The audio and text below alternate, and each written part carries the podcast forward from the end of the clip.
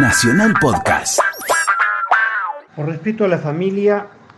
78 días después de la desaparición de Santiago Maldonado, no puede darse por cierto que el cuerpo hallado el 17 de octubre por la tarde en el río Chubut, a 1500 metros del lugar donde se presume que eh, fue secuestrado Santiago Maldonado, reitero, por derecho a la familia todavía no puede decirse el cuerpo sea el de Santiago. Sin embargo, son tantas las pistas falsas que se han sembrado, son tantos los análisis y noticias que se han volcado en los medios de comunicación, son tantas las barbaridades que dijeron y siguen diciendo algunos dirigentes políticos respecto de cuál pudo ser el destino de Santiago Maldonado, que por respeto al periodismo también conviene analizar y entender que es muy riesgoso simplemente decir hay que esperar. Cuando uno piensa que el equipo argentino de antropología forense no solamente es el que trabajó y trabaja en identificar restos, no solo por vía de restos socios, sino también por el estudio de lo que son las vidas de las familias, por lo que ha sido el entorno de las personas secuestradas, por lo que son los datos sensibles que el equipo argentino de antropología forense pudo manejar, por una cantidad de experiencias de muy diverso origen, ese equipo argentino de antropología forense no solamente identificó cientos y miles de eh, restos de detenidos desaparecidos durante la última dictadura cívico-militar, sino que también ese equipo argentino de antropología forense fue convocado, por ejemplo, por la Fiscalía de México para trabajar en Ayotzinapa con los 43 estudiantes desaparecidos en 2015. Tenemos que pensar que el juez Otranto simplemente lo que hizo fue, por usar una metáfora, lo que el famoso general Alais con los tanques para reprimir a los carapintadas, demorar demorar y demorar. La jugada más audaz del juez Otranto fue dar una entrevista al diario La Nación para ser publicada hace cuatro semanas aproximadamente, un día domingo, diciendo lo más probable es que Santiago Maldonado se haya ahogado en el río. La realidad es que es muy difícil creer, por los datos que desde ayer 17 de octubre se conocen, es muy difícil creer que Santiago Maldonado haya llegado al lugar donde encontraron su cuerpo, se presume, el de Santiago Maldonado, todavía no confirmado, entre sauces. Personas vaquianas del lugar dicen que los cuerpos allí, por las enramadas que producen los sauces, no se desplazan.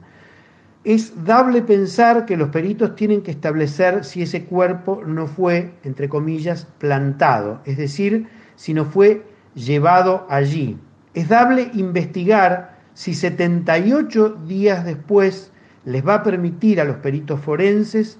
establecer si eventualmente es Santiago Maldonado, la causa de la muerte es, como dijo el juez Otranto, que se habría ahogado o que Santiago Maldonado pudo haber sido secuestrado por gendarmería, luego asesinado o también Santiago Maldonado pudo haber muerto en manos de los gendarmes, después su cuerpo llevado allí quién sabe cuándo. La pregunta que los peritos deberán responder es si el cuerpo 78 días después de muerto se puede saber durante cuántos días estuvo en el río o si efectivamente fue luego llevado, una vez muerto, a ese lugar. Y la otra pregunta también muy importante que los peritos deberán responder es si la causal de muerte fue por golpes, por golpes provocados durante una pelea o por golpes provocados por la hazaña, eventualmente llevado a cabo por los uniformados. Seguimos en hipótesis, pero de lo que no puede hoy dudarse a pocos días de las elecciones es que el juez Gustavo Geral resolvió en menos de tres semanas lo que Otranto no había resuelto en dos meses. ¿Y qué significa esto? Que algo pasó para que la semana previa a las elecciones,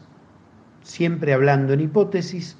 esto al gobierno le conviniera sacárselo de encima. Uno podrá decir, el señor Anguita está influenciado por otras causas de la Argentina, y yo podría contestar, por suerte, por suerte, porque sin ir a la complicidad política y judicial de lo que fue la masacre, por no llamar genocidio, porque es un término técnico en lo jurídico como para meternos en un debate en esta breve columna, pero la barbarie cometida en los centros clandestinos de detención en la Argentina contó no solamente con el trabajo operativo de los grupos de tareas, sino con un trabajo de la inteligencia argentina. Y acá hay que demorarse. Invito a muchísimos de los oyentes, invito a quienes tienen interés por conocer lo que pasó en la última dictadura cívico-militar, a que prácticamente no hay personas de los servicios de inteligencia del Estado, de la EXIDE, hoy AFI, detenidos,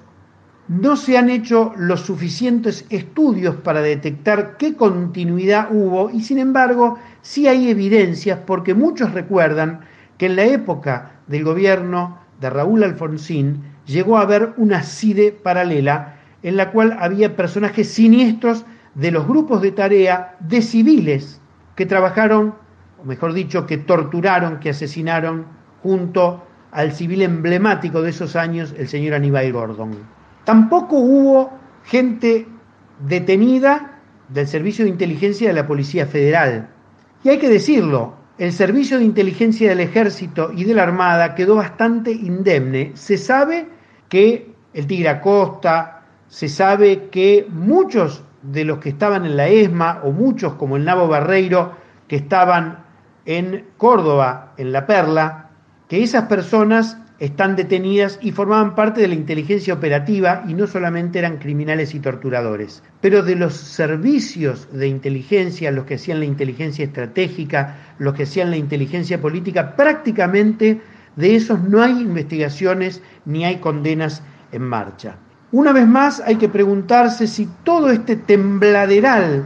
de dudas sembradas, repetidas hasta el hartazgo, por algunos de los colegas periodistas que tienen un papel importante en ciertos medios de comunicación, lo hicieron simplemente por hacerse cargo de la última fuente reservada que les daba un dato confuso, o lo hicieron porque, como muchos sabemos, hay vínculos estrechos entre los servicios de inteligencia, la judicatura, es decir, jueces y fiscales, y también con comunicadores y periodistas. Mi mayor respeto por la memoria de Santiago Maldonado.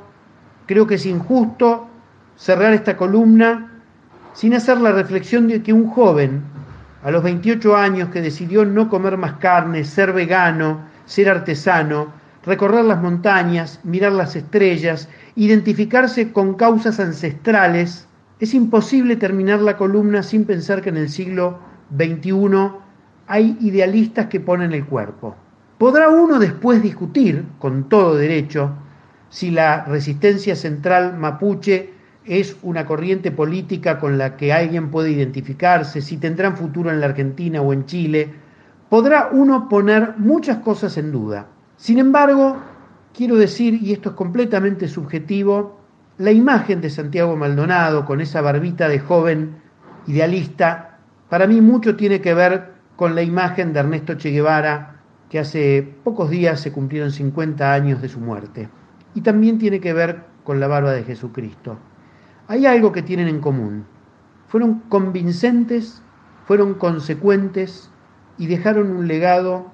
de austeridad. En este mundo donde la desigualdad se ha convertido en la vara que todo lo mide, donde el poder descansa ya en unas pocas personas que ya no se sabe si son del mundo privado, del mundo público, si son de los servicios de inteligencia, si son accionistas de grandes empresas o jefes de Estado. En este mundo de la desigualdad, Santiago Maldonado, más allá de si este cuerpo hallado en el río Chubut es el de Santiago o no, Santiago Maldonado es para mí un ejemplo.